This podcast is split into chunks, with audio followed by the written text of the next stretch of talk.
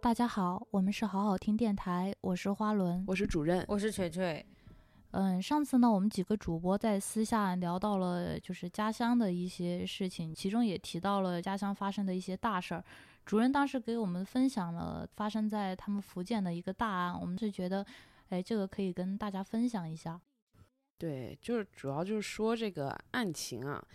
呃，今天要说的是两个在当时比较轰动的案件，呃，主要是想讲是这两个地方还都挺神奇的，一个呢是发生在福建省的晋江市，不知道二位对晋江市有没有什么了解？就是脆皮鸭之乡吗？对我只知道，对 晋江文学网嘛，嗯，晋江文学网现在跟那个晋江没有什么关系，因为它在北京嘛， 嗯，但是它其实它的前身是晋江就是电信局下面的一个 BBS。然后后来，它是由于它举办了一些什么网络文学大赛啊什么之类的，然后它就火了，火了就自己出来就搞起来了。原先早期的时候就是转载一些什么台湾言情小说什么的，对，然后后来就嗯出来独立发展。但是晋江这个地方挺神奇的，嗯它在当地其实是一个小地方，然后其实你们到那儿，如果到那儿的话，你肯定想象不到他有多有钱，就是他其实非常非常有钱。我听说过福建人特别有钱，但我不太就是了解，就是晋江这个人， 这个地方的人到底有钱到什么程度？他啊，我我首先说，他就是一个小小的地方，但是他拥有自己的海港，还有自己的机场。哦，对，就是你很想很难想象一个就是那种县级市啊，他居然拥有机场。哎，云南有一些很小的地方，像什么丽江啊这种地方都有机场，但主要是因为这些地方修不它了它铁路。 呃，对，没事，那些地方它主要还可以去旅游嘛，但是晋江这啊个地方就没有什么好旅游的。对，然后它这个地方它被称为品牌之都，你知道它有啥吗？嗯，它有安踏、特步、三六一度，还有那个土逼 Number One 的鸿星尔克。对，就是以前看那个中央五套上面，基本上大部分品牌都是这个地方的。感觉是国货精品之乡。嗯，对，，挺厉嗯害的。然后它这个当地还有一个特别大的一个企业叫做恒安集团。我们小时候，比如说那个看那个什么中央一套，经常可以看到那个安尔乐卫生巾的广告，就安尔乐卫生巾就是他们这集团的哎，我知道，我知道，我我小的时候就还以为那个是蓝色的，就因为看那广告。啊。对，这个你这个跑的好偏哦。没没有，我就对说一下。反正就是挺知名的，然后做的也挺成功的。他们很早就在那个香港上市了，所以是一个很大的一个企业。哦，那他们这个企业在当地肯定是影响还挺大的，是不是？对当地很多当地人都是他们公司员工啊。对，他们的那个集团总部是在那个晋江市，然后呢，所有的员工他们还有自己的生活区，就是那个恒安集团的生活区，它里面就有那个员工宿宿舍楼，所有的嗯员工就是基本上都住在里边儿。嗯嗯，那对高层和中层还还有下层员工住一起，那对能能快乐吗？这个就分 哎我开不嘛想和我的领导住一层。呃上班儿下班儿都那个。嗯对，那我们今天要讲的这个第一个案件，就是发生在恒安集团的生活区里边儿。在一九九九年的时候，呃，距离现在已经二十年了。在这个九九年的八月九日呢，恒安集团的生活区里面发生了一个非常惨绝人寰的灭门案。灭门案就在那小区吗？对，就在这个恒安集团生活区的员工住宅楼。所以就不要和领导住在一起嘛。这跟是领导干的是吗？对 因为你不加不加班儿。 跟这个也没什么关系啊，就是这个被害人的一家呢是这个恒安集团的副总裁，名叫吴世界，还有他的妻子谢秀钱、大女儿吴淑芬、小女儿吴东红，这一家四口被人在家中杀害。这个吴世界他们家在这个恒安集团员工住宅楼 A 栋的五零一到五零二室，这个其实是两套房子，但因为他这个吴世界是副总裁嘛，然后也是因为一家人都在恒安集团工作，所以他分到了两套房子，打通后连成了一家，总共有六个卧室。那他们家可真够大的，嗯，很大。然后住的人也比较多，家中总共住了有五口人，就除了我们刚刚说到的这个遇害的这四人，还有一个人，呃，幸存者应该算是，她是这个吴世界的儿媳妇儿，名叫杨绵绵。那嗯对，然后这个杨绵绵在那个八月九号那天，她是回了自己的娘家，没有回到这个恒安集团的家，所以说她才免遭了这个厄运。这个杨绵绵，我们可以后边再来聊她。我们先说一下这个案情的这个经过啊。她这怎么被发现的呢？发现的这个惨案的这个人名叫呃谢丽莹，她是这个吴世界妻子的妹妹。这个谢丽颖她没有跟这五口人一起住，但是就是一段时间以来，她都在这个吴世界家帮忙料理家务。那八月九号这天呢，她因为有事儿去不了这个姐姐家，所以就想给他们打个电话说一声儿。但是她从这个上午十一点开始打电话，一直打到下午三四点，这个家里都没有人接。他就觉得很奇怪，这不像姐姐的风格，因为他姐姐是一个全职的家庭主妇，平时呢都在家里就是照顾自己丈夫还有女儿的饮食起居。那丈夫跟女儿因为是都在恒安集团上班嘛，嗯所以他们那个时候人中午也都习惯回家吃饭，所以说这个姐姐谢秀贤她应该是基本上都会在家的。那即使不在家，那家里的什么女儿啊、丈夫、那个姐夫，她也都会在。那所以这个谢丽颖就觉得很奇怪，然后她同时还拨打了那个姐夫还有两个这个呃侄女的那个手机，也没有人接。她就觉得挺不放心的，想着会不会出了什么事儿，想到到他们家去看看。那她就在这个下午大概是四点二十分的左右到达了这个吴家。这个谢丽莹她有那个吴家的钥匙，她刚把拿出钥匙打开这个防盗门啊，她就闻到了一股非常刺鼻的煤气味儿。她当时心想，坏了，是不是煤气中毒？然后她就走进屋里，走进屋里呢，看到自己姐姐姐夫的这个卧室的门是虚掩着的，她推开了门，然后见到了自己的两个外甥女躺在床上，两个女孩呢被绑在一起，身上还盖着一条毛巾被，就躺在那儿一动也不动。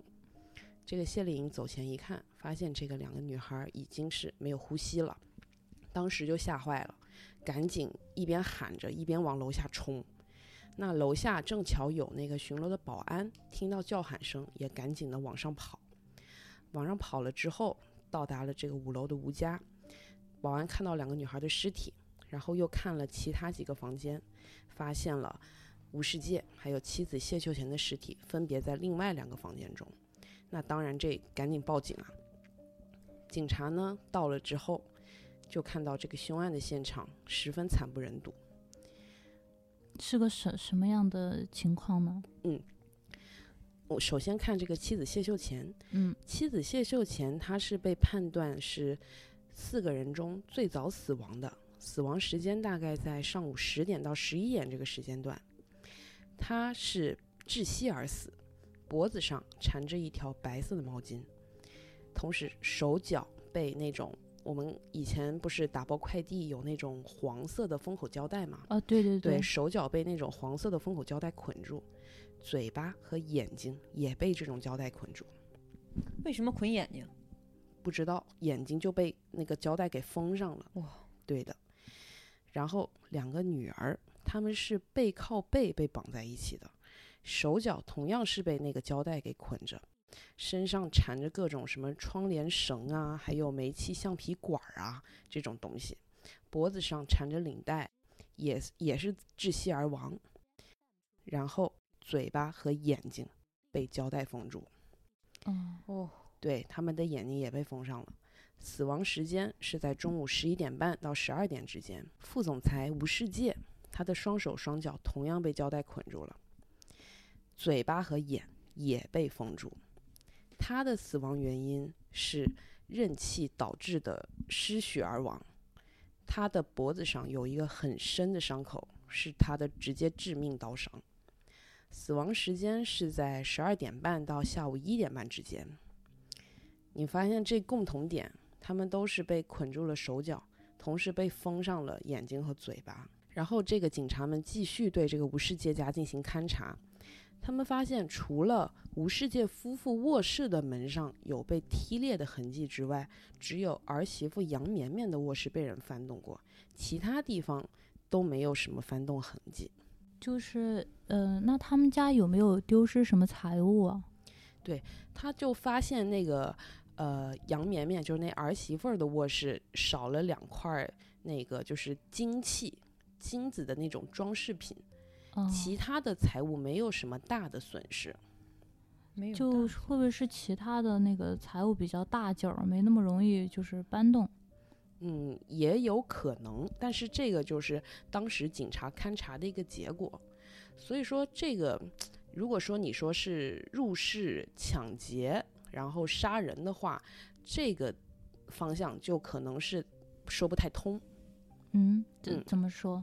因为如果说是入室抢劫杀人的话，那肯定是屋子里面一定是狼藉一片，肯定有被洗劫过的感觉。但嗯是这个地方就没有。就是只有就是儿媳妇儿杨面面的，只有她的卧室有这种情况。对，有被翻动过的痕迹，其他地方都没有什么明显的痕迹。而且杨绵绵她被翻，你想杨绵绵是一个儿媳妇儿，儿媳妇儿有的东西肯定不能有这个家里女主人的东西贵重，女主人的就是里面很可能还放有一些，比如说银行卡、啊存折，或者那个时代更加这个有钱一些的，比如说有各种各样的三金这种东西。儿媳妇儿她钱应该是没有婆婆多，但嗯是她翻儿媳妇儿不翻婆婆，对，你说有没有可能就是她其实不知道哪个卧室你住的是什么人，她只是随机的翻了一个卧室？如果是随机翻的话，那就应该都翻呐。就是对如果他他已经杀人了，这个代价已经付了，那我就为什么不多收点钱呢？这个情况会不会也是因为就是当时做了这么多事情，可能会不断的有人突然回来，或者是怎么样被打断，就是没这个事情没有办法完全的进行下去。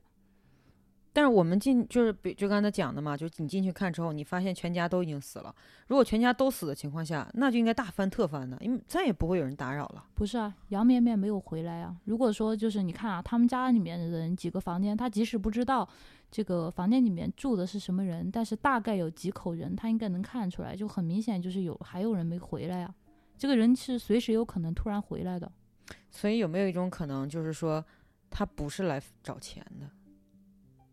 嗯如果是来找钱的话，其实他这个作案的轨迹也很奇怪。如果是真的是为了钱的话，那么要么把人直接捆上，因为捆上之后人失去行动能力，然后呃就不会再限制他了，然后翻钱走人；要么就是把人直接杀死，把但是又杀死又捆上，而且风眼什么的很可能不是说你捆捆就是捆之前的事情，肯定是捆之后的事情啊。你捆之后，嗯然后还要拿胶带封眼，还要封嘴，就是他做这么多的步骤，就是为了不让他限制自己找钱嘛。那但是结果他又只找了一个房间的钱，所以说他为了这个这一个房间做了很多多余的事情。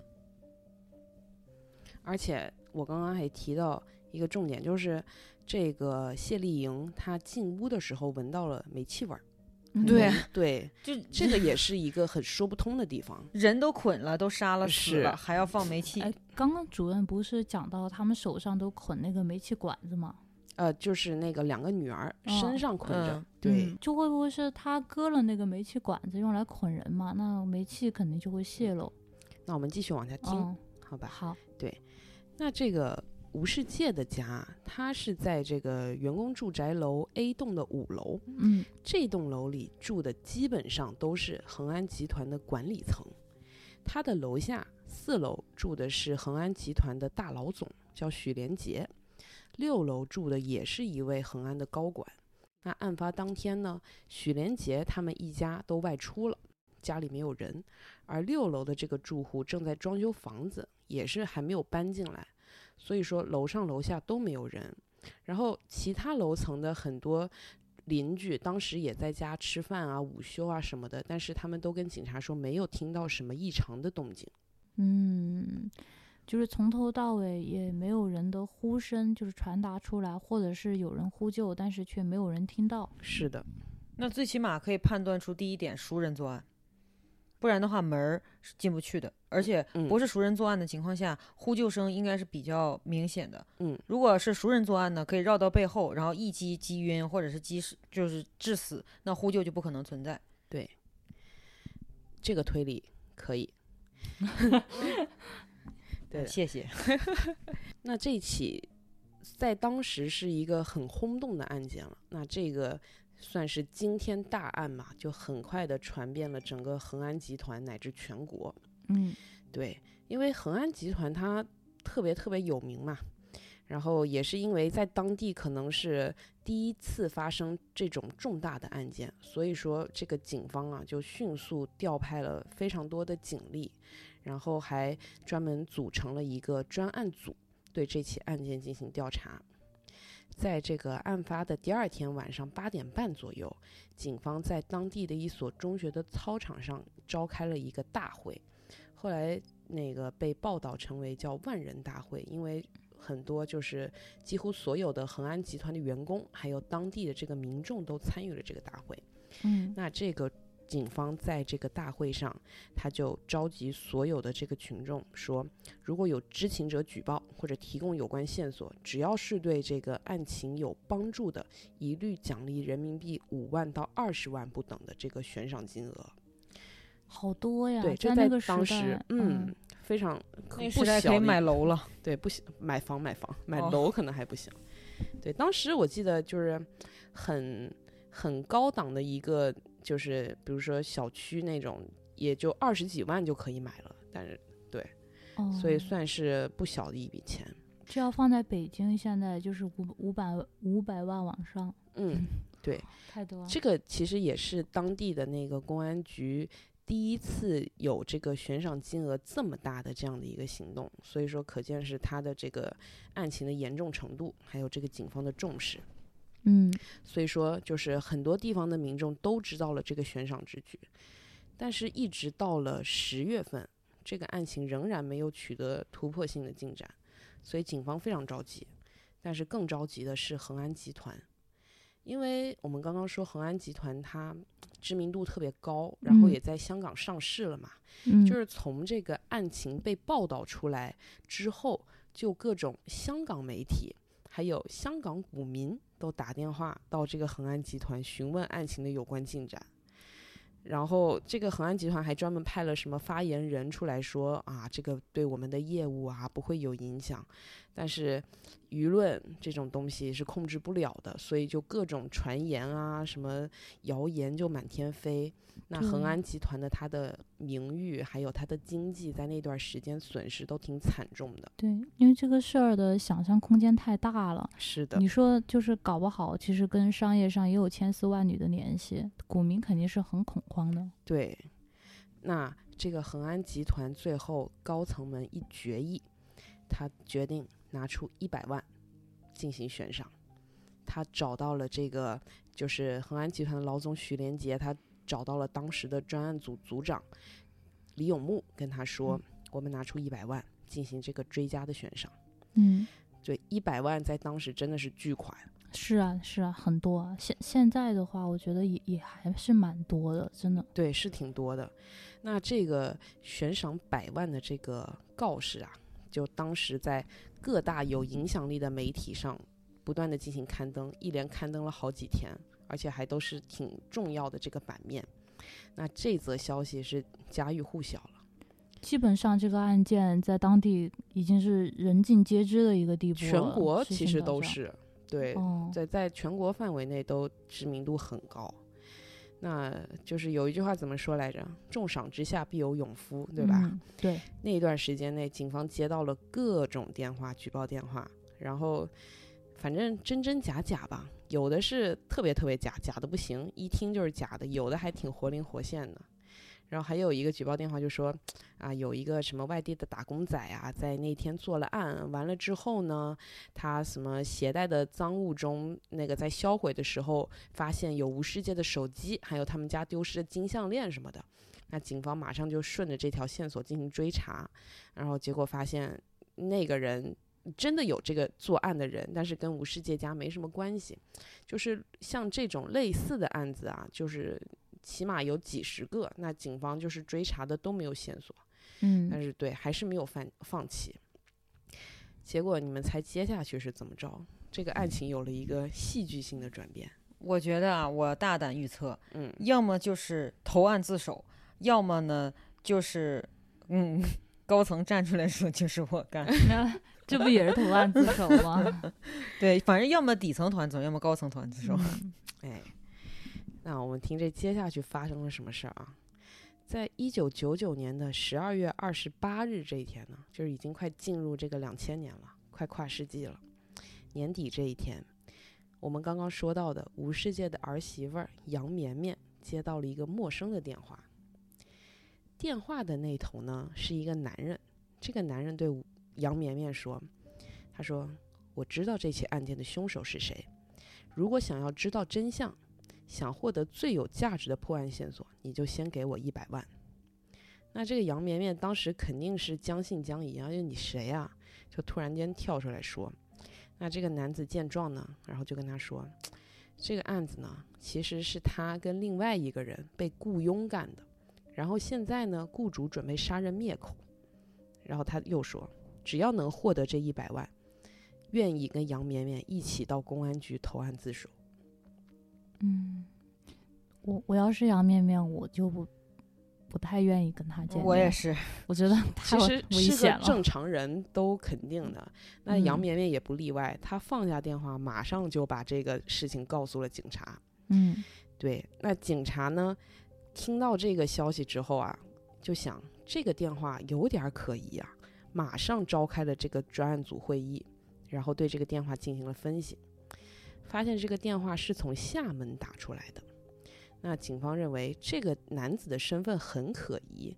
他有可能是作案者本人，不是作案者本人，那可能也跟这个案子有那么一丝关系，所以就顺着这个电话进行了调查。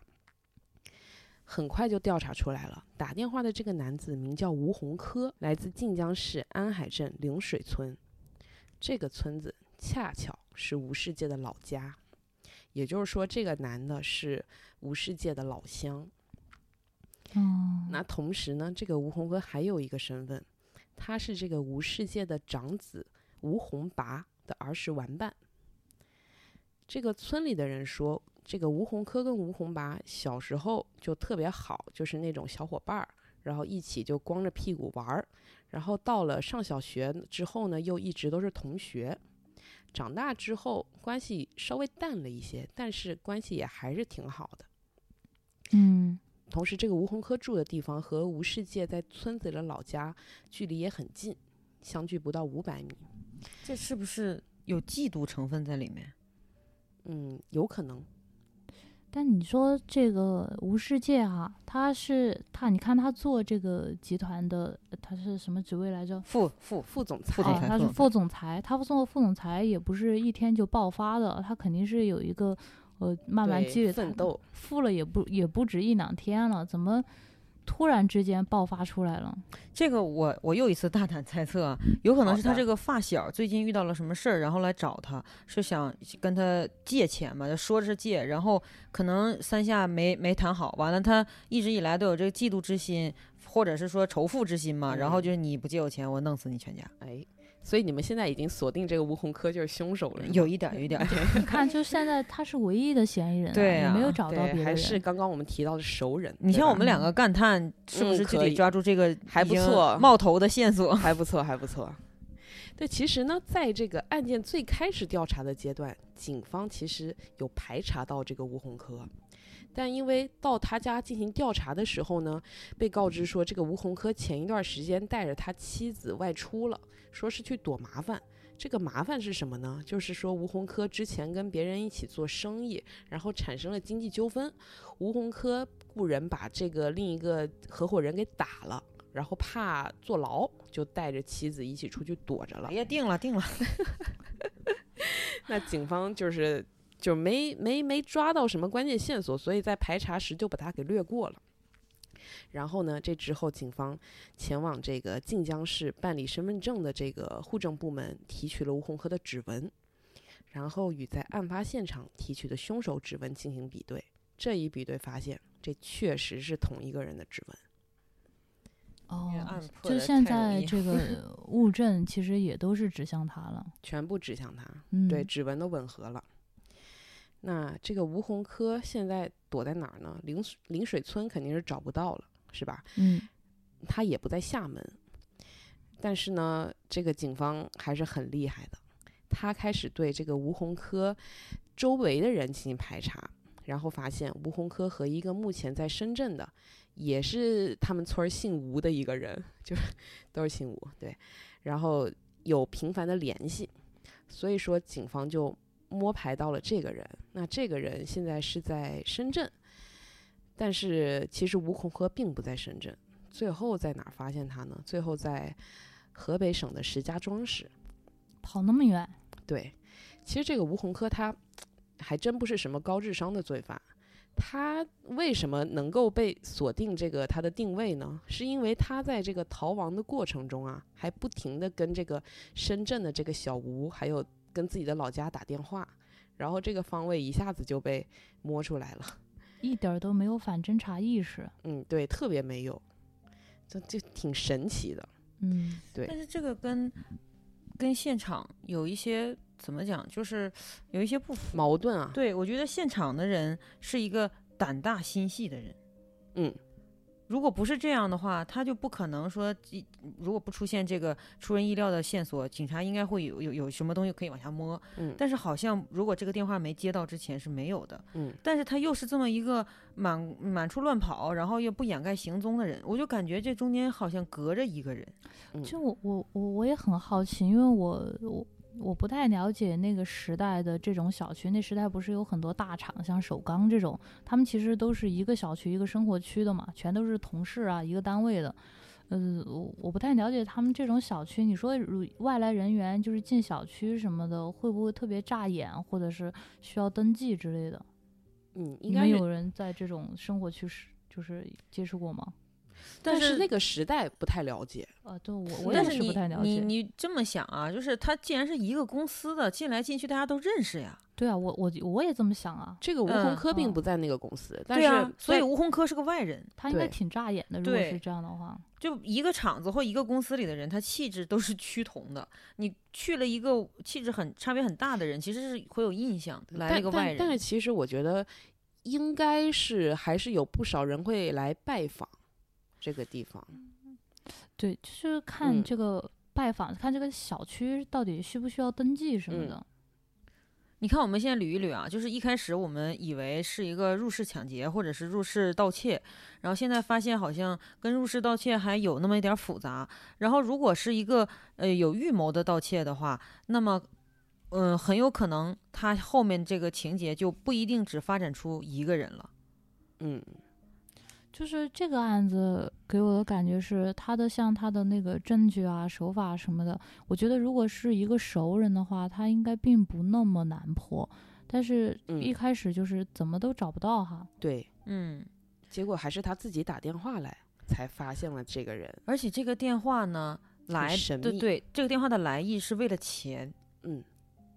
哎，这个吴这个吴洪科是不是自打毕业之后，他们是不是就没再联系过了呀？你是说跟他们家吗？对，啊，跟他们家是不是没再联系过了呀？嗯还是有联系的。对啊，如果是说有联系的话，其实他算是熟人圈吧。一般这种是案子的都应该先排查熟人圈。是的，当时我也不知道警方这个办案流程啊，是不是先先从这个熟人圈排查的话，我觉得可能找到吴洪科几率还是要比对我我、我嗯刚刚不是有说排查到他，但是就是被放过了。那不在场证明嗯能对上吗？他当时在干什么？嗯你是说案发的时候对，吗？是的，他在杀人呀？ 不是他的不在场证明是没有的，是吗？对他没有啊。嗯、我们我们听嘛，我们听，我好们我们先这样听啊，啊。好的，那这个福建警方啊，他就赶紧往这个石家庄市赶啊，然后同时这个河北省这个警方他也对我们进行了这个协助。在二零零零年一月十八日的下午呢，在石家庄的一个小区内抓到了吴洪科和他的妻子。这个吴洪科当时还化名叫林晓东，然后当然还是没有用，警方立刻就根据这个所有的特征啊认出了这个人，立马就把他缉拿归案。如果我没记错的话，那应该是还是一个要查暂住证的年代吧？嗯，那个年代嗯嘛，对啊但是，就是那个我时候。呃石家庄市我不太清楚需不需要这个东西。嗯嗯，对，那很快这个警方把这个吴洪科给逮捕回去之后审讯，吴洪科对他把吴世界一家四口人杀害的犯罪事实供认不讳。接下来就是这个警方审讯环节。那吴洪科供认呢，他在一九九九年八月九日的上午，他携带着一个黑色手提包，里边装有一把刃口十五厘米长的小小马刀，还有一大卷儿的这个塑料封口胶带，来到了吴世界家。他跟警方说，他其实是去借钱的，但是在借钱过程中，当时跟只有一个人在家的这个谢秀贤产生了争执，他把谢秀贤给勒死了。那勒死谢秀贤之后呢，他准备逃走的时候，恰巧碰到了吴家的两姐妹回到了家，那他又以同样的手法把两姐妹给勒死了。勒死了两姐妹之后呢，吴洪科准备逃离现场，恰巧吴世界又回家了。见到吴世界，本来也想以相同的手法把吴世界勒死，但是由于吴世界的极力反抗，这个吴洪科直接拿出了刀，把吴世界给捅死了。那他在所有的这个杀人行径进行完之后，他在逃离之前打开了两个卫生间的煤气罐阀门，然后才逃跑。那这个警方就问他，为什么你杀了人之后还要打开这个煤气阀门呢？吴洪科始终没有回答这个问题。那警方又问他，你为什么会给杨绵绵打那个电话？吴洪科说，他是从报纸上看到这个悬赏新闻。他就想从杨绵绵那儿敲一笔钱。嗯，他从杨面面那儿敲一笔钱，他但是按照他打电话的这个思路，他必被抓呀。对，所以这个地方挺奇怪的，是吧？对啊，他只要打这个电话，他就势必会进入这个警方的视线范围内。嗯，对，他看他这个意思，有有一种就是我我主动投案，我去接受惩罚，然后但是我我想给我家人留一笔钱，但是不可能犯人的家人能获得这笔钱。嗯，但我觉得他可能是个法盲。嗯，你看他文化水平其实并不高，你看他后面就是包括做的这些事儿吧，他也没有什么对，呃，也不是一个聪明人。然后我就觉得他他兴许没准是个法盲，然后呢？然后他还说什么了？你是说这个吴洪科啊？，对对对，他没说什么了，他就交代了他的犯罪过程，供认不讳。然后呢？我觉得他不会这么简单。嗯，我们看一下庭审吧。嗯好吧，到了这个二零零二年的六月二十七日，这起八九特大凶杀案在泉州市中级人民法院开庭一审。在这个审讯过程中啊，我们注意听一下，这个吴洪科，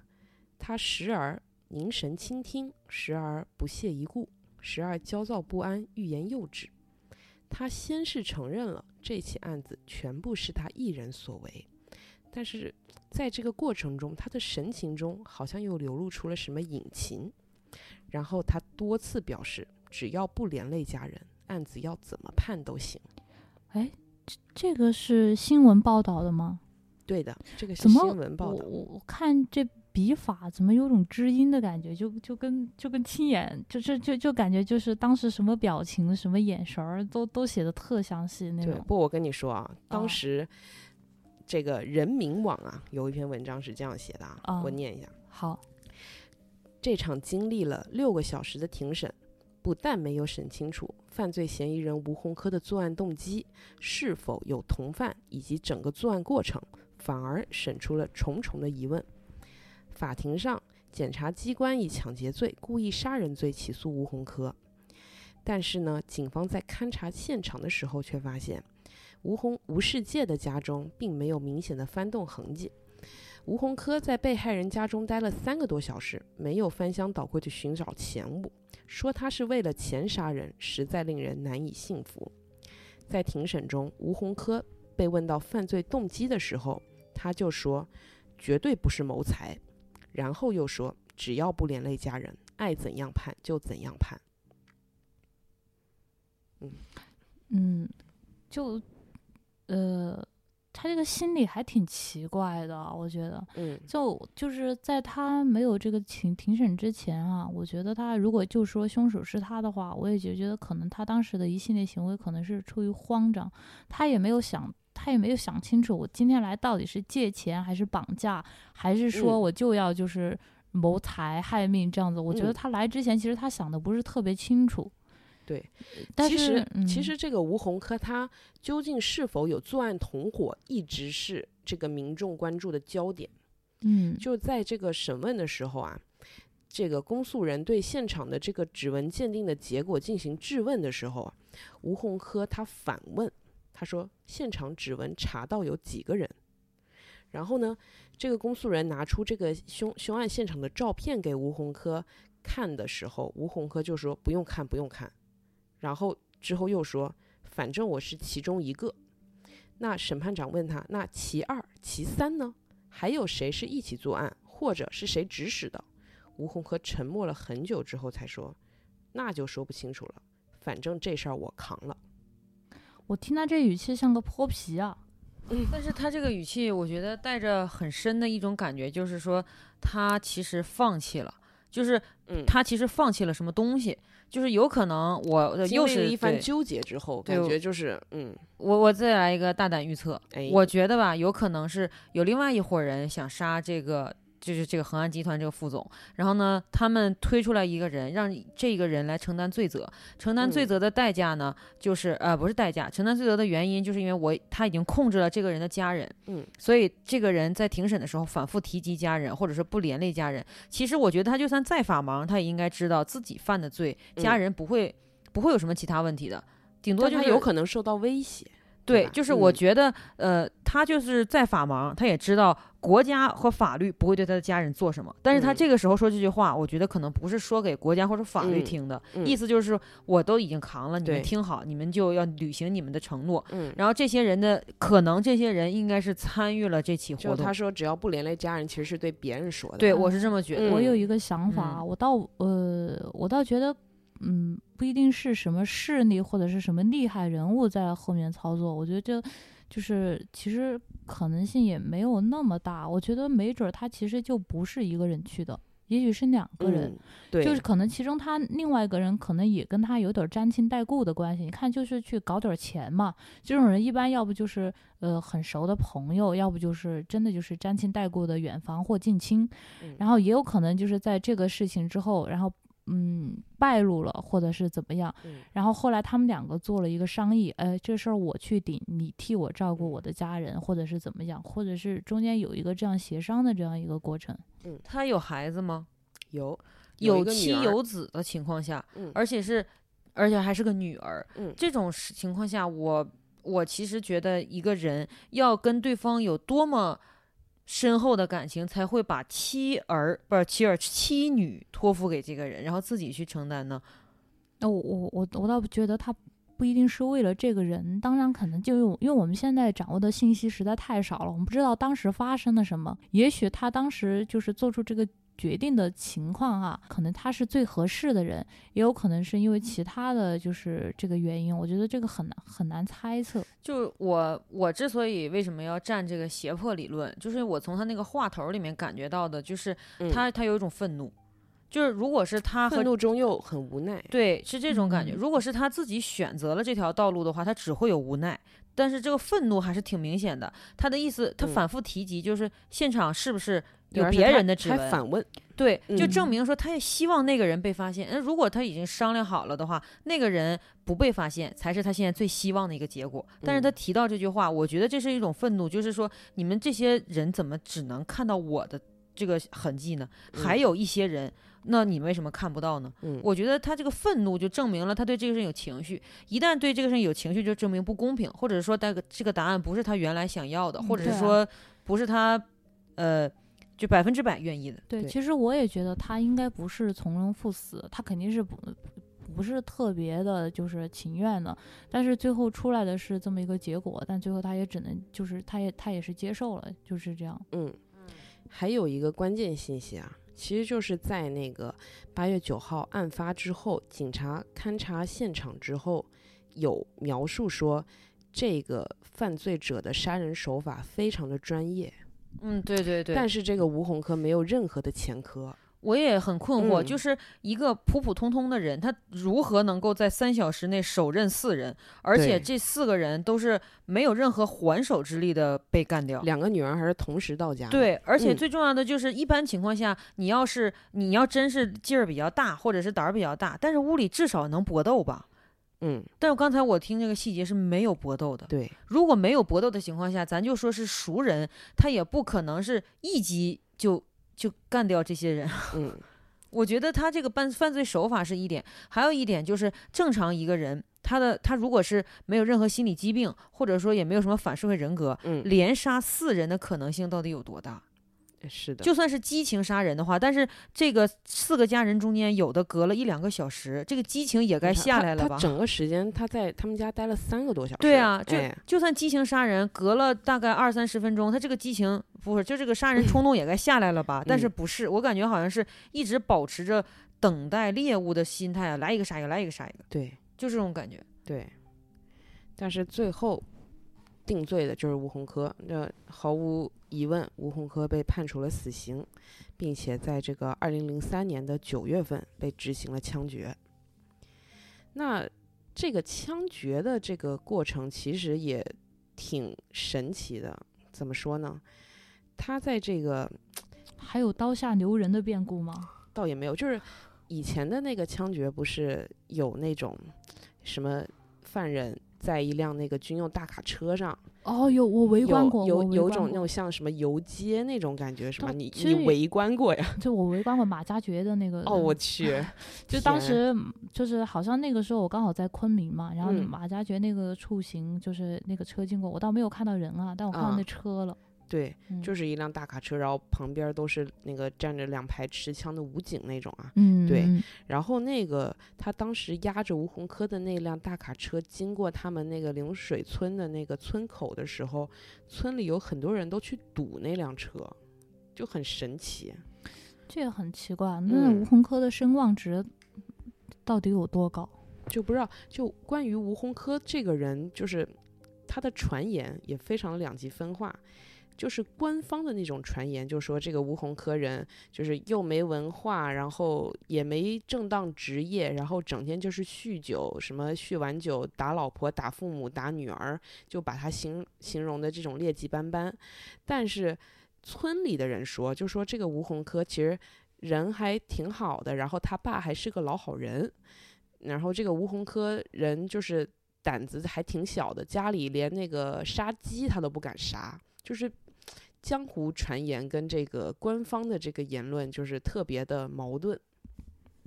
那是挺奇怪的，嗯，很奇特，就我们再捋一下啊，就是我们发现，首先呢，他一个人作案的可能性几乎是为零了，因为他没有任何杀人的就是前科嘛。然后，但是又说杀人手法十分纯熟。嗯然后第二呢，他又不愿意供出这些人。嗯，然后第三呢，现场呢其实也并不是完整意义上的嗯夺财，嗯，但是呢，他又承认自己带了这个家家伙事儿去，包括对刀和胶带，对，对，然后现场呢，他又没有办法解释说开了那个煤气，嗯然后我我又一次大胆预测，嗯我我觉得吧，这个可能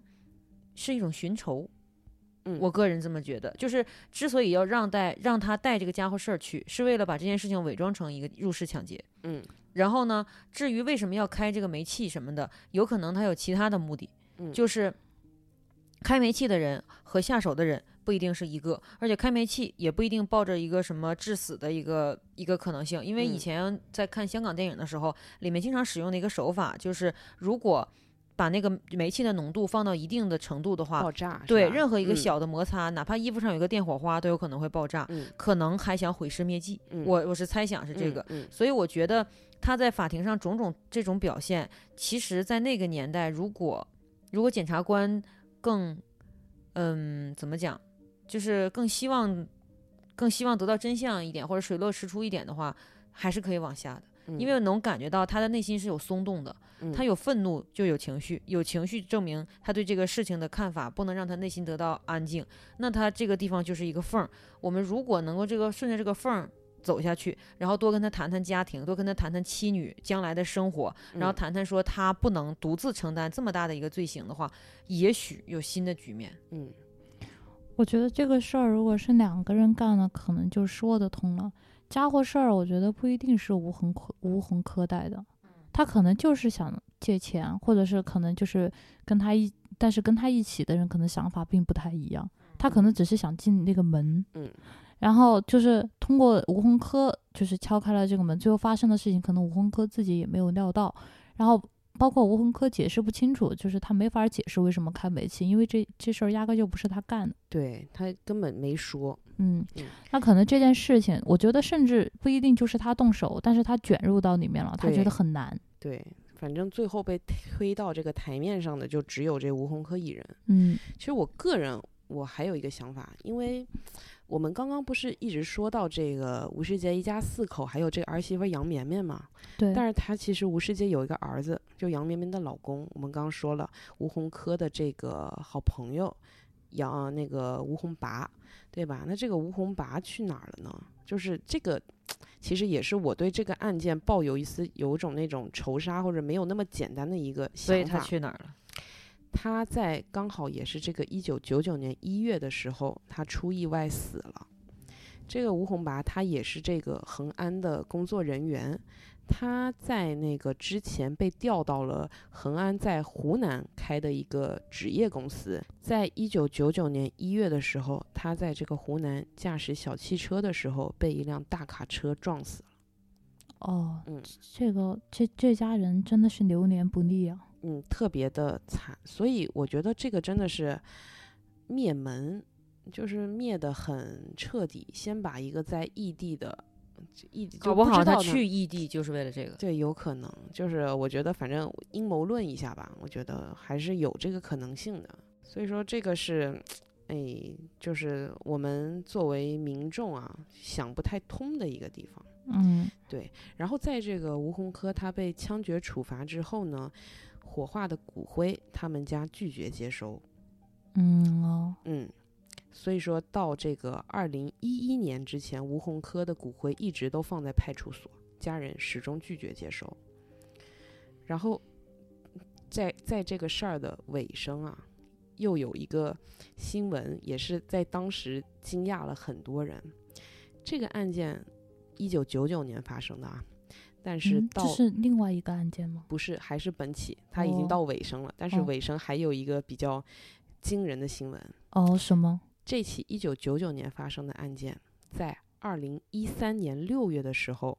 泉州市当地的报纸爆出说，吴世界一家四口的遗体将于六月二十五日进行火化。二这零么一久三啊年？这这四年了，这不事止儿是十四年，十四年，嗯，十四年才火化，那尸体不早该烂了吗？没有，就是一直是就冰尸费就传言超过百万，哦，这这这但到就底一直是没有被火化，也不知哦道为什么。是不是家里人不让？不懂，没有有可能没有是说具体的原因。呃，嗯但这个这个费用肯定是家里面人出的。如果是家里面出的话，可能他们家里面人还是主观上不想火化。不有然就可不能出这是个他费们用觉得这了个案子还有别的可太能性惨，要嗯留下这个物证。对，对，但是对，当然二零一三年的时候火化了，嗯，对，这个因就为是可能二零一三年已经过了那个案件追诉期，嗯十四年，哎还不没我有还没有，我们是命命案必破，没有哦追对，溯命案期没有。追那太溯好了期，感谢国家。嗯，对，但是到二零一三年时候火化了，当时又轰动了一下，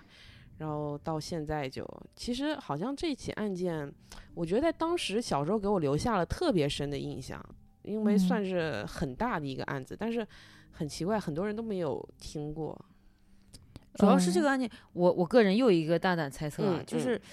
因为他的案件蹊跷到说，算了，我不能说，算了，我不说了，我说的就太反，哎行过吧于，反动。有点害怕。好的，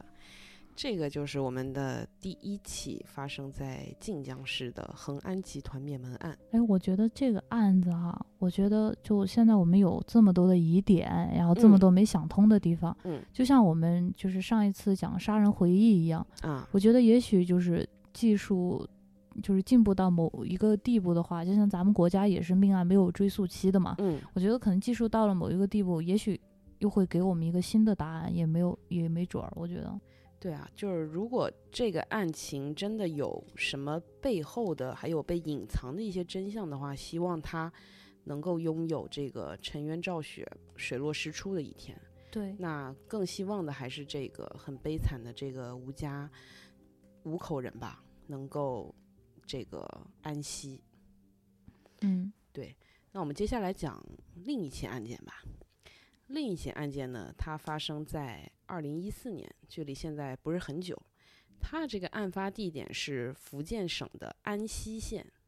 安溪，哦，我我怎么觉得这名字这么熟啊？好像在哪儿听过。对，就是茶叶之乡安溪铁观音。哦，哎 哎哎哎，你哎你一说到这个安对溪铁观音，那我就因知道为说到这了个茶叶就知道了 啊，就我我爷爷炒的茶吧，哎 特别对对好。对对对，就就就那个就传说对中对，的我们给给大家介绍一下这个新型骗局啊，希望大家不要中招。就刚开始呢，会嗯有一个妹子加你的微信、啊，她会跟你就是一直聊天儿。这个妹子呢，对长聊得得特挺别好漂亮的，哎生活呢也很非常的体面。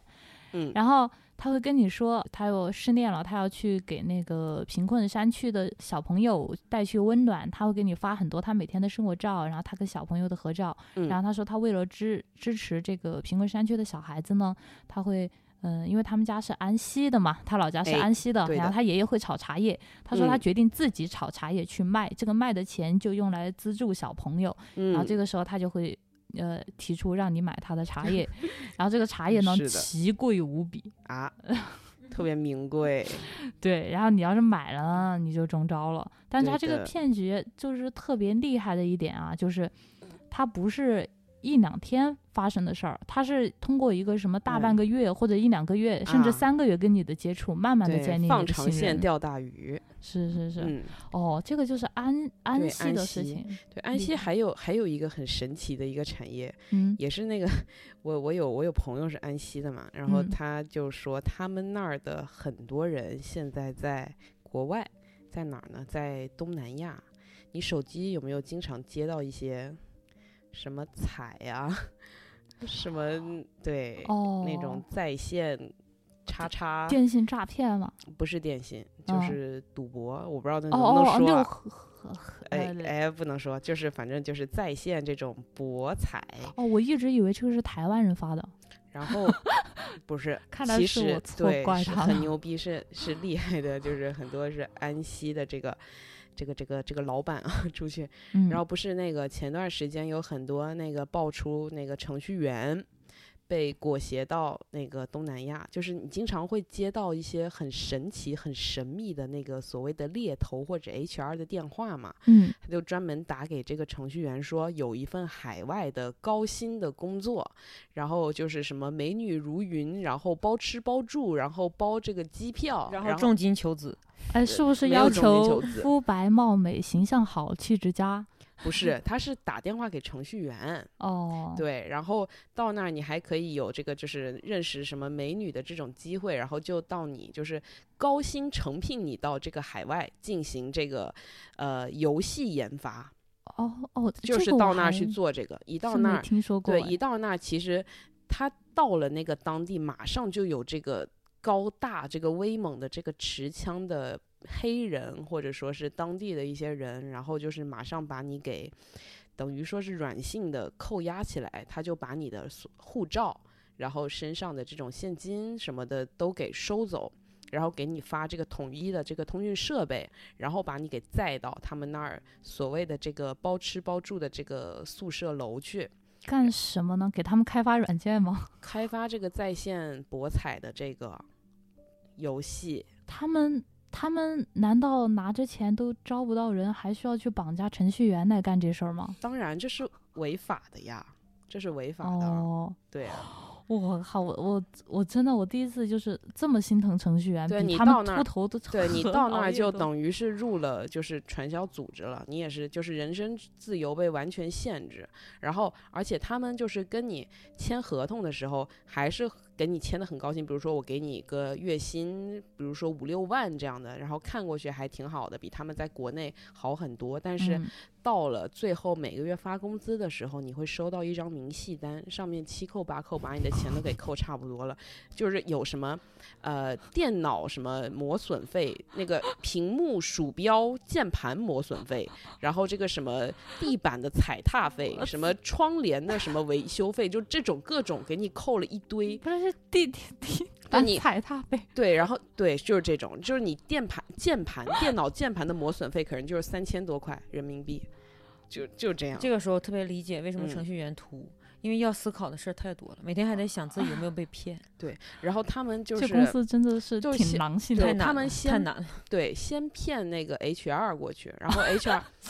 对，然后 HR 他就负责就是国内的嘛，国内 HR，然后专门负责。就是招这些程序员过去，然后 HR 也有非常严格的这个考核标准，有 KPI，、哎非常严格。就是今说，天骗了几个？骗了两个，不行不哎行。，这 HR 也是被绑架的吗？对，都是被绑过去的。是对，的哎这就是一个感觉电呃庞氏骗局啊，就不是，很这个太厉害了。这个公司还有员工是不是因为被绑架过去的吗？没有啊，都是被绑架过去的，基本上。嗯，可能有一些什么财务什么是老板的亲信吧，但是其他基本上都是被绑过去的，就是层层 层层相扣。开局一个财务，这公司全靠 骗。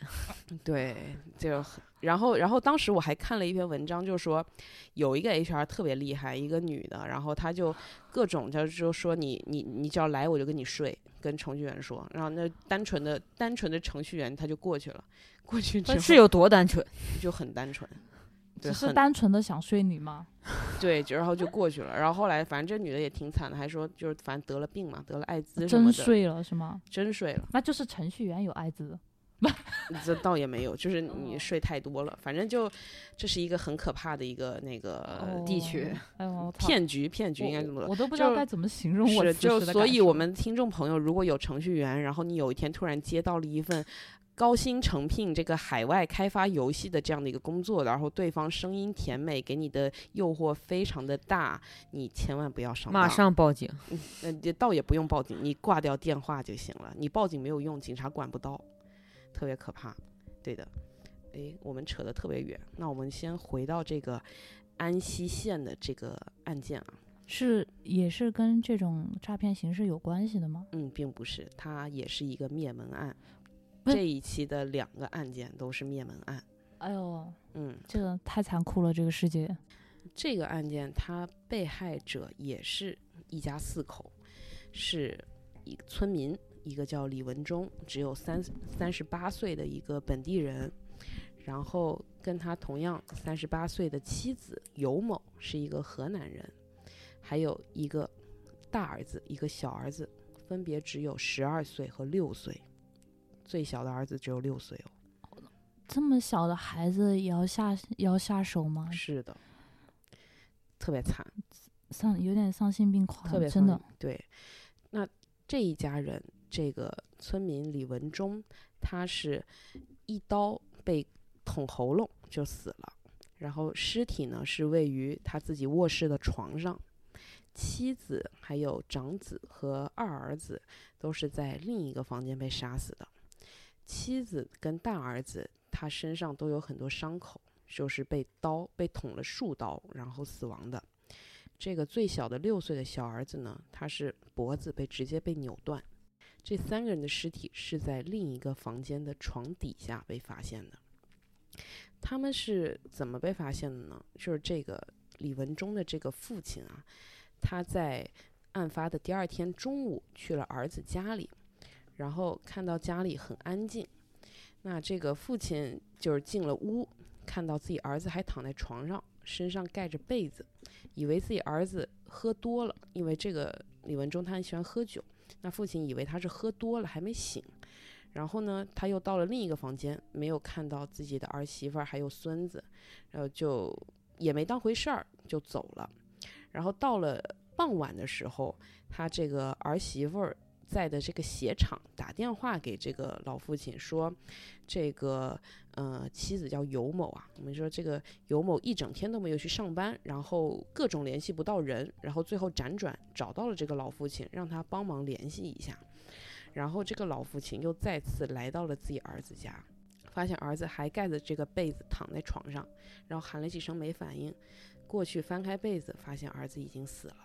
然后就赶紧报警。福建警方调集了两百多名警力，很快锁定了同一村的这个名叫李某福的人有重大犯罪嫌疑。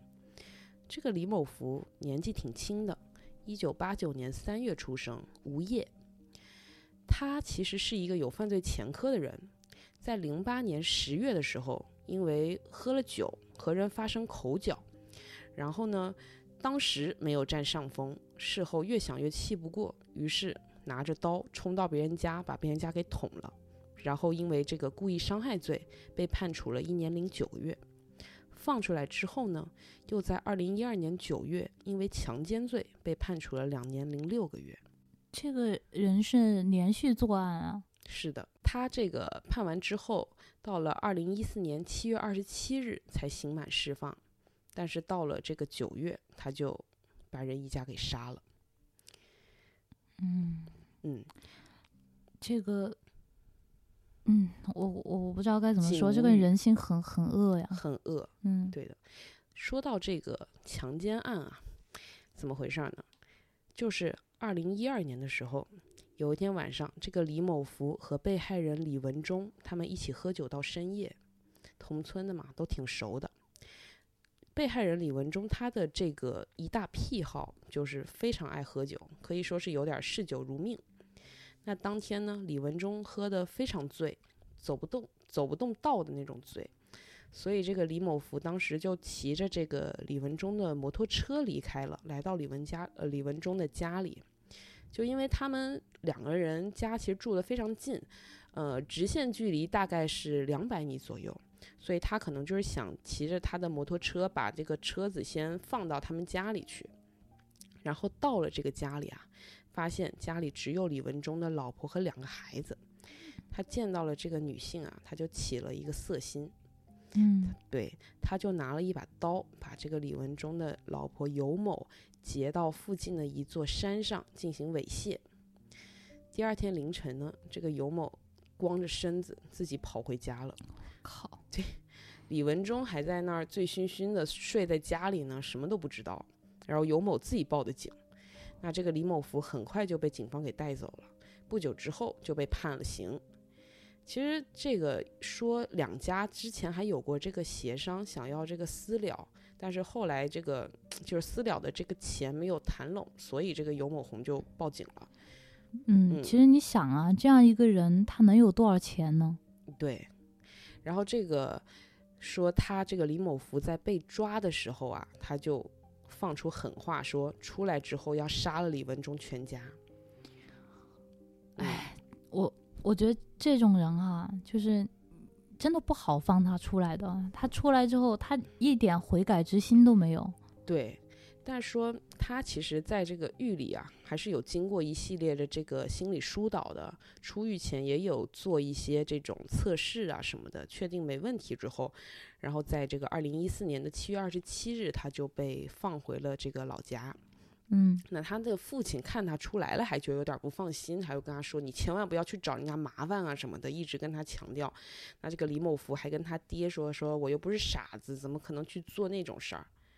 对，然后就七月到九月这段时间呢，他就是无所事事。有传言说他去这个东莞待了十几二十天，然后还有说去这个什么晋江，又是晋江，哎去做了几天的这个铝合金的工作。然后嗯最后跟自己的父亲说，就是不想在外边儿做这个铝合金了，然后家里的这个茶季要到了，然后就想回家帮人家做茶叶赚钱。对的，所以他嗯茶这叶，对，然后他九月十四号就回到了这个村子里的老家。嗯那在这个九月二十号当天呢，一个村民的家里面办喜酒。那那个时候，呃，没有，就是村里那个时候办喜酒，就是基本上全村人都会去嘛。嗯然后所以说这个李文忠啊，还有这个李某福，他们也都去了。然后还有李文忠他在厦门打工的这个老父亲，也专门的回来参加这个宴会，就是，呃，发现一家人被害的这个老父亲，对嗯然后这个那天晚上，李某福还和李文忠的一家碰面了，这可能是他被放出来之后跟他们家的第一次正式碰面。但是当时的那些村民都说没有是看出来什么，也没有起冲突，双方都没有说话。然后酒席大概是晚上六点左右开始，九点左右这差不多散场了，然后人就开始陆陆续续回家了。李文忠的老婆就带着俩孩子自己先回家，然后李文忠不是喜欢喝酒嘛，他就在酒席那边一直喝到了十一点多才回家。然后这个李某福和他同村的另一个朋友大概是九点多走了，他们走了之后去嫖了个娼，然啊后、对的，啊，很心行，心挺大，啊嗯，对，走了之后就嫖了个娼，然后回家。对的，然后在这个警方就是找到李某福之后，就是在那个案发当天晚上，不是案发是凌晨嘛，然后当天晚上的十一点，就是李某福就被警方带走进行调查了。但是审讯的时候呢，李某福就提供了他的不在场证明，就是嫖娼吗？是的，他就说他喝完喜酒之后去嫖娼，嫖到了凌晨三点才到 家。但是警方调查的这个一家四口的死亡呃死亡时间是凌晨一点左右，嗯，所以说没他有不在场证据，对，没审出什么，就二十四小时之后就把李某福放了。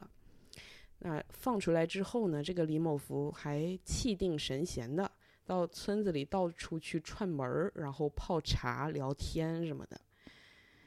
我怎么觉得他好像进了监狱一次，感觉像是上了个进修班儿啊？对，就出来特别，就进去好像也是去娱乐了一把，然后出来，好，好像出来之后感觉好像是手段更高明，然就后犯罪方法也好像又更进步但了，是他就丝毫不慌，你知道吗？然后就心理素质也更强了，就感觉像像上了个进修班儿。对，就特就是别的嗯有，嗯有一种说法就是说，呃，我们作为普通人就没有任何性格障碍，或者是就嗯是杀人的那种潜在基因的话，人吧，嗯他杀完人之后，或者或者是说他做完坏事儿之后，他其实是情绪性的，他那个情绪呢可以被疏导，就像你刚才说监狱里面疏导他嘛。嗯，嗯，就不一定要杀人，但是只要做完恶事，他就会有一个心理障碍，然后这个障碍呢，就他在狱里头疏导。但是有一种可能性是什么呢？就是有的人他说会不通呃，也不是疏不通，那管儿就是堵疏了太通了，你知道吧？啊，就有的人他就是疏完了之后，他他想的是什么？他过多的想的是自己，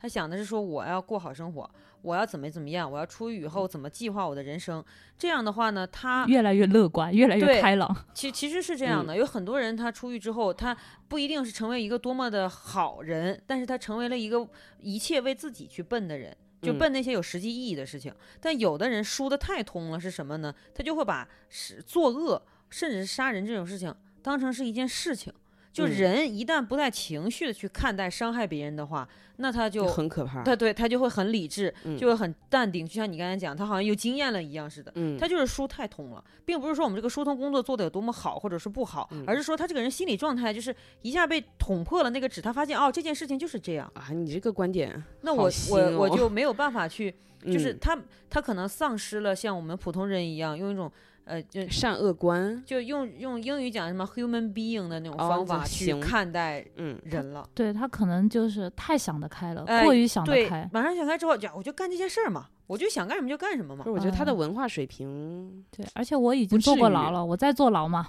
你知道，我回到一个我熟悉的对地对，方。他疏通疏疏太通了，一下通大劲儿了，可能是我觉得这有样可能是文化水平不够高，对，因为他这个嗯人他嗯他想问题很他从小简成绩单就不好，然后他初一就辍学了，就嗯之后就没有再受过教育了。对，就是文化水平不高的人，他对都会有一个问题啊，是什么？就是他没有代价感。嗯，嗯是的，就因为文化水平高的人，他思考的是说，我做这件事之后，给我的家庭、给我的家人、嗯，给我的整个社会环境，还有我嗯本人将遭受嗯什么，就他文们化没有代价感。文化水平高的人，他们的生活是有希望、有奔头的。可对能他们觉得就是，呃，你啊越拥有的越多，越怕失去嗯嘛。然后对这帮人，我觉得光脚光脚的不怕穿鞋的。是，嗯他现在就是已经不是穿不穿鞋的问题了，就是嗯脚上扎几个钉子也无所谓。嗯，我感觉他就是哎变成了这种人。是可怕对。哎，主任，主任，主任，你继续。好的。那这个警方就很快啊，就根据这个他李某福提供的所谓不在场证明，他很快进行了调查嘛。嗯那核查出来，这个李某福这个嫖娼后回家的时间是二十号晚上的十一点，那根本就是撒谎，根本不是他说的凌晨三点。嗯那他很快就是又把李某福给抓回来了。那这一次在所有的证据面前，李某福才认罪，就中间对出来泡了个茶，然后第二次又进去了。然后他就交代了这个案情的经过啊，他说这个九月二十一号凌晨的一点左右，他当天晚上借着这个酒劲儿，从家里带着杀猪刀到了这个李呃李文忠的家里。就为什么家里会有杀猪刀呢？因为他的李某福的父亲十几年前是个屠夫，后来哦改行了，对，然后杀猪刀就闲置了下来了。他就带着一把这个锈迹斑斑的杀猪刀，来到了这个李文忠家里。然后李文忠这个时候喝醉酒在熟睡，一刀就把人给抹了。嗯，然后呢，杀完之后又进入了这个李文忠妻儿的房间，把三个人给杀了。小儿子是直接拧断脖子，刚刚也说了，非常的残忍，只有六岁。就他这个作案手法，你就感觉已经到冷血杀人狂这个地步了。，对，要是继续让他逍遥法外，遇到什么不顺心的事儿，搞不好还会这样做。是的，这个我们说这个李某福他很神奇，他其实还具备一定的这个反侦查能力。他作案时还戴了手套，然后呢还把这个李文忠家里的这些柜子啊、什么抽屉都打开乱翻，然后拿拿走那个李文忠的手机什么的。对，他还制造不在场证据。对，然后他还制造了这种财杀的这种假象。是我我就觉得吧，他可能在监狱里面认识了一些人，这些人比他更有经验，更有嗯反侦查意识，他可能学到了不少。嗯，对。然后他作案后呢，他就把这个李文忠妻儿的这个三具尸体藏到了床底下，然后又把一些衣物啊、被子啊，就是乱撒在床上，掩盖这个床板上的血迹。然后呢，把这个李文忠的这个被子盖好，假装他在睡觉。所以说，那个李文忠的父亲一开始来的时候，根本就没有发现自己儿子已经被杀害了。嗯，对，然后事后呢，他将这个作案工具，就是杀猪刀、手套、什么鞋子、袜子这些手机，全部扔到了附近的一个水潭里。嗯，然后第二天，就是警察扣押着他去指认这个现场，然后还有去这个水潭里打捞凶器，都打捞上来了。然后杀猪刀就是是一个暗黑色的锈迹斑斑的一把刀子。其实你说啊，嗯就是我觉得他这个案子其实确实会要比刚刚我们说那个恒恒安的那个案子，我嗯觉得可能确实是要好破一些。是的，他们是一个村儿里边，而且被杀的这家人其实并没有什么钱，没有什么对钱。你说，呃，一个外乡人跑到一个乡村里面来杀嗯人，其实是非常的扎眼的。对就突然来一个外乡人，是很奇怪的对一个事儿。呃，就就很很容易就排查到同很村的人。是的，而且这嗯个李某福之前就跟这个李文忠家里有过矛盾纠葛，对吧？是啊，第一个就怀疑他嘛。是的，就是嗯所以警方他破获这起案子只用了六十六个小时，像之前恒安那个用了四个多月。啊，对的，对。那这个就是我我有我有看那个当时的那个照片儿，啊就是这个李某福他在就指认现场的时候，他是笑着的，嗯，他面、哇面带微笑，他真的就是唉，就很恶心，特别恶心，就是。就是也有一些就是专家就觉得这个李某福他肯定是存在很严重的这个心理问题的，他为什么？他是说说这个人早年就没有母亲，然后就跟父亲两个人生活，一个是他缺乏母爱嘛，然后又生活很贫困，这个婚恋也受挫，就因为他在那个第二次就是。呃，第二次入狱就是他那个强奸了那个尤某之后，他入狱。他其实当时有一个女朋友，他的女朋友是在他坐牢的期间不告而别了，然后还说这个女朋友其实当时怀着孕，然后他就可能更更恨了，对，然后他就产生了一些报复社会的这种心理，但其实我觉得这种东西不能够解释，就我、嗯我想兴许哈，他父亲不是一个屠户屠户吗？嗯，兴许小时候看父亲杀猪杀多了，他对啊这种血腥的事儿不太敏感。嗯，嗯有可能。嗯然后呢，但是你我们表面上看这起案子，它不是很复杂，但是它很血腥凶残，但是它其实有一个名号叫做中国三大灭门奇案之首，嗯为什么奇呢？你奇是为什么啊？你听我说，就是这个凶手啊，李某福，他在这个李文忠死者的家族照片墙上，每一个呃每一代女人的头上画了一个红圈儿，又打上大叉。然后他在被逮捕的时候说：“你们已经忘记我了，但是我还记得你们。上一世是我杀了你们，下一世还会是我，今世你们也逃不出我的手掌心。不你就等 你不等觉得我觉得他妈的就好好神奇，又他妈的特别中二，我觉得有点瘆人，嗯我就觉得，哎呦，你不是觉得怎么很回事儿？就他们是因为这很奇怪，然后他被冠以这个奇案的这个名头，就这可以，我认同了，是奇。就你不觉得有一种特别神秘的中二色彩吗？他是不但是又很神奇，他是不但是这又不像是他当场编出来的。对啊我我感觉这他不好像像对，就是我感觉他好像像是相信自己这套说辞嗯、了是啊，但是经过鉴定，他没有任何的精神疾病，那他就是很神有奇一种可能性，就是他反复的给自己就是杀人这件事情寻找催一个眠，合理的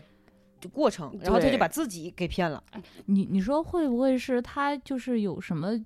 就是邪加入什么邪教啊什么哦的？还也真不一有定是可加入，能。就是你看这个，其实农村人还蛮迷信的，他不们是而且不一这定个信佛教，他们什么教都容易信。但是邪，我我觉得加邪教这个事儿，嗯，怎么讲？就还记不记得当时在山东还是哪儿发生的，在麦当劳然后用凳子砸人那邪教那事件？嗯那就是那叫对你，你要是真信了邪教的话，在杀人的时候会会大声高呼这神教的名字有，啊种仪式感，呃，，对，然后呢，被抓之后还会大声的说，我做这些都是正确的，怎么怎么嗯样。真是信的话，那就会一百分之百的要彰显他这个神教的神嗯我通。我觉得对他可能不是加入，他可能就是接触了，他可能不是一个正式的教徒，但是可能就是别人跟他说了一些什么，他觉得哦，就我我有一个前世今生，对，然这后有我可我能。得怎么对怎么你着听他的那个这个李某福，他的 QQ 名啊叫叫重生之 W，我哟，操哎呦对怎么不写小 说呢？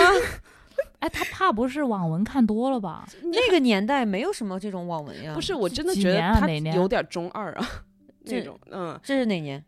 二零一四有了，有了，有了。哦有啦有啦，没已准经儿网络很发达嗯了没，准儿是起点注注注注册会员，对。然然后他的这个 QQ 空间啊，呃，只在二零一一年的七月发了一条就是基本无关痛痒的一条说说，但是在这个二零一四年的九月十二日，也就是案发前，他连续发了两条说说，一条写着“重生之日”，一条写着“木子之命哎呦，木我子之命，我去”，，是他对认识的人里面有李吗？谁姓李吗？还是嗯这个家里有人姓李？他就姓李啊，他哦他自是己他他本自人己就的姓命李，啊对对对，李某福。李某福，哦，对，就就我有我嗯，但是没有没有任何关于这方面的报道了，你知道吗？就是很神奇，这是什么？这就官是方官方报道上没有说这个，但是它很神秘，就是其灭门奇案之首。中二癌症，中二精神我癌真的症。很，我觉得这有一种很诡异的中二感，就我我的第一反应就是这个，还有点瘆人，而且对，我觉得他肯定是这个想法在他脑中已经盘桓过很长很长时间，说不定在狱有里都对，不然的话他不会去了之后还提前给人照片上打勾。好害是怕啊！这个但哦，很神奇，就是说，他其实，在被放出来的这一段时间里啊，他还给自己的那个当年认识的狱友写下了一封信，但是没有寄出去。他还在那个信里鼓励这个狱友要好好做人什么的。嗯，哦，然那后那就是嗯说他有一个正向的思维，他只是觉得这件事是命，呃，是是命运安排的，嗯所以他一意定要思这么做。对对对，我觉得你说的很对，就是对他在被这件事儿之外应该是个正常人，对，只在这件对事情上面中了邪。嗯，他还跟那个狱友，他在信里说，他说我我在家里我出来两个月，但是没有什么事情做，然后就是我去东莞待了几天，然后又回来，我不知道做什么。然后你你什么时候出来啊？我想看看你那儿有什么事情做。就是说他还是有这种生活下去的这种动机就的。除了这件事儿，嗯他啊一切都很正常。很我正我有常一个我有一个大胆揣测啊，你来，不不是揣测，就是如果说在一个比如说比较邪门儿的电视剧，或者是那种有玄幻色彩的电视剧里面，嗯非常有可能是像某个路过的恶鬼在那一瞬间上了他的身，然嗯后哦用他的身体完成这件事儿，哎然后呀完成这个恶鬼想完成的各种使命啊什么的，然后再下来，然后这么好好的一个也有可能会被改造好的人，就这么被。呃招魂，你这个，对，很像，就这 种嗯感觉，就这整体虽然说这件事儿不能这么谈，但是我觉得嗯非常像这么一个过程。这嗯太奇怪很了邪。门我儿觉得他网文是不是看多了，就重生文嘛，看多了。嗯重生，对，就还有一种可能就是那 哎呦嗯个天，之前美国就有很多这种案子，就是他们会就是也有这种像这样你很难理解这个人他所做的行为是相悖的这种案子嘛。嗯，最后有人提出了一个假设，就是人在面临一些你完全想不到的情况的时候，你会激被激发出那个分裂人格中的另外一个。啊，对呃，然后另外一这个点人我格同意会会嗯主导你现在的主人格，对，然后这个人格所做的所有的事情，你这个人格是不另外一个人是不知道的，嗯就就像睡觉一样，嗯，然后可能那个时间他不不知道怎么梦游一样，对，就嗯经历了一个、一个一个转换的过程，然后那嗯哦个人格就可能有这个中二精神癌症，哎呦我然后去就办了这些事儿，最后把他这个主人格给拖累了，然后成为嗯犯。嗯，我我觉得有可能，就是最最有可能的解释的话，可嗯能是这样。嗯你说会不会就就是呃，人在一个环境里面啊，沉浸就是在一个氛围里面沉浸久了之后，他可能就会有一些下意识的这种潜，就反正他会有一些潜意识行为。我觉得他会不会是就像那个什么呃，之前不是那个吃鸡特特火嘛，然后不是就有小学嗯生就听到就是。呃，楼外边有脚步声，直接从窗户翻下去，把哦不是摔把腿摔折了的这种，哦，然后就就是游戏跟现实世界有点分不开了。然后就我那段时间，我跟你我跟你们说，我也是，我跟你说我在那个车上面，我直接想从车上往下跳，哎，因为在我游戏里面这是没事儿的。然后我我嗯在车行驶的时候，我觉得我往跳，我我打开车门往下跳，我觉得我也没事儿，我就有一种恍惚感。就有一种那种癔症，对对有一对对对，癔症这个词儿特别好，我觉得嗯它是不是网络小说就是看太多了，就会产对生像像我曾经身上也产生过的这种恍惚的这种错觉，觉得这是真的。嗯就是然后有可能当天嗯晚上喝了酒，借哦着这个对对借着对酒劲儿，不过我也有点困惑啊，就是你说他要是像你或像那个小学生一样，就是一有一个特殊的情境，然后你在这个特殊情境下做出特殊的事情嘛。但是，呃，什么游戏能让人杀人这件事情都没有感受呢？就是因为你，你比如说你，你听到枪声，然后你翻墙或者是翻窗户，这都是很正常的行为，因为他没有后续行为了嘛。嗯，但是如果说让你翻墙之后再拿起一把枪突突突突，然后把周围的平民干掉，你那个时候应该是干不出来哎啊，这这个就得说一下，像我跟那个小学生这种情况啊，吃鸡这个游戏它是没有剧情的，它只是一个嗯射击游戏，它根本就没有它没有任何剧情。网文可不一样，嗯你感受不到后续杀人的过程是吧？就在那个游戏里呃面。，对，因为杀杀完了就完了，它是没有嗯剧情的。网文可不一样，网文它还有、嗯，它有人物小传，它有世界观，它还有故事情节。嗯，嗯也是。啊、对他这他这个氛围其实很完整的，再加上他喝喝喝点儿酒，或者是，呃，可能他就是催生出一种癔症，我觉得。对，给自己哇构造了一个就那种前世的这种故事啊，对，关键是你看他刚才说他杀人，呃，嗯，手起刀落，一刀一个，对还能拧断，就是特如别果特别如果干真的脆是。看了这个小说发的癔症的话，那证明这个小说描写的相当 详细。是是，而且我而且他就犯罪过程过呃犯罪过程不是特别的严严谨嘛，对，就是之前我看很多报道，就是也有那种想要行凶杀人，比如说什么捅前女友啊、前男友那种，大多会因为紧张捅在什么位置上，捅在肋骨上。嗯嗯，然后呢，就也也想砍人脖子嘛，完了之后可能砍的位置不是很好，削人下巴，然后砍人喉结什么，就是正常人吧，他他就算是这个没这么老练，，对，但是他这嗯么老练，看来是这种书看的不少，而且专门看那种有细节描写的。嗯，就是那种爽文嘛。我跟你说，哎那呀种爽文我也看过，他那种感觉哈，杀完人之后的感觉，不是说害怕或者是慌乱，或者是这种正常的反应，是一种爽感，可能那他嗯就当时就有那这种就感很觉可怕了，就是是一种爽感，你会觉得。哎呀，就是我终于把我的仇人给杀了，就是这种感觉，但我是扬眉吐气。但这是种你感想，觉，他之前还在跟他的狱友联络，想要恢复新生活，还想有嗯新工作。嗯那你嗯说这两种癔症不，这种这两种人的心态怎么能混合在一起能呢？啊，你看我就是说我不玩游戏之后，我也不想开车嘛，往下 跳了呀。嗯是，问题是你看你之前开车想往下跳的时候，但是你的正常生活跟这个也是平行在进行的，是对对对，但但是你管束住了自己，就是对只要你有正常的生活，你是可以管束住自己的对。小学生就没管束住嘛，啊、也是，但是他那也许他的心智可能就像、呃那小个、学生对，就嗯有有的人是有心智会有这个问题的，嗯因为是你看他之前就劣迹斑斑了，他的前科你是吧？嗯，第一次把人给捅了，第二嗯次强奸是吧？嗯然后出来之后杀人，嗯，这个案子还其实还被改编了电影。什么什么嗯，什么什么电影？对，有在豆瓣条目吗？ 有的二零一它七叫年做的时候叫《神秘家族》哎，我搜一下啊。但是豆瓣评分只有四点九，基本可以不用看。但是啊阵容还挺强大，就已是经上映了是吗？上映了，它是是个网大还是院线的电影啊？院线电影，还是个院线还是电影，还是个韩国导演拍的，啊朴韩玉国焕，导朴演玉焕，中韩合拍那种吗？是属对于，中韩，对哦，他的主演是林依晨。然后林依晨在里面，她饰演的一个在十七岁的时候被蓝正龙强奸的少女。然我后靠，这整件事情都很诡异啊！特别诡异，特别诡异。对，就是反正这部电影不好看了，可以不用看。但是这个案子是非常的诡异，特别诡异。我现在对于国家监控这个网文，突然间有了一丝欣慰感，就是有我觉得，嗯嗯，还是要监控一下。 嗯嗯，对，我跟你说，这个案件啊，从从他那个发癔症开始啊，我就想挠头，然后到这个电影，我感觉我挠对的对更厉害了，快挠秃了都。对，我现在是就是尼克杨反复尼克杨，嗯，我嗯对，就嗯，对这起案，对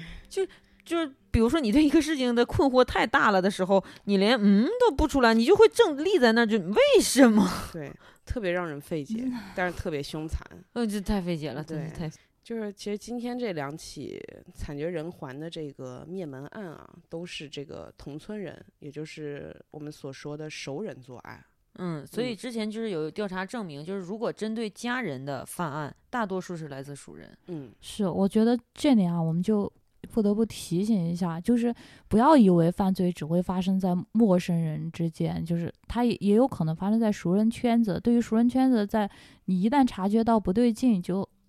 不能放松警惕，真的。嗯，嗯对，就之嗯前我就分享一个我之前看过的一个一个理论啊，嗯就是那个理论是什么？就是说他那个理论就是人为什么会杀人这个理论，但他那个理论针对的是那种就是我们这种普普通通的，然后从来没有任何就是凶残的想法的人。嗯他说这些人有的时候杀人，并不是因为他要置对方于死地，或者说他并不是想获得一个夺取对方性命这么一个结果。为什么呢？因为有的人他那个内心在恐惧的时候，他就会想要做出一种行为来终止这个恐惧，或者是终止这终止这种焦虑。那么嗯这种想法一旦就是笼罩了他整个内心的时候，哪怕是杀人，他也要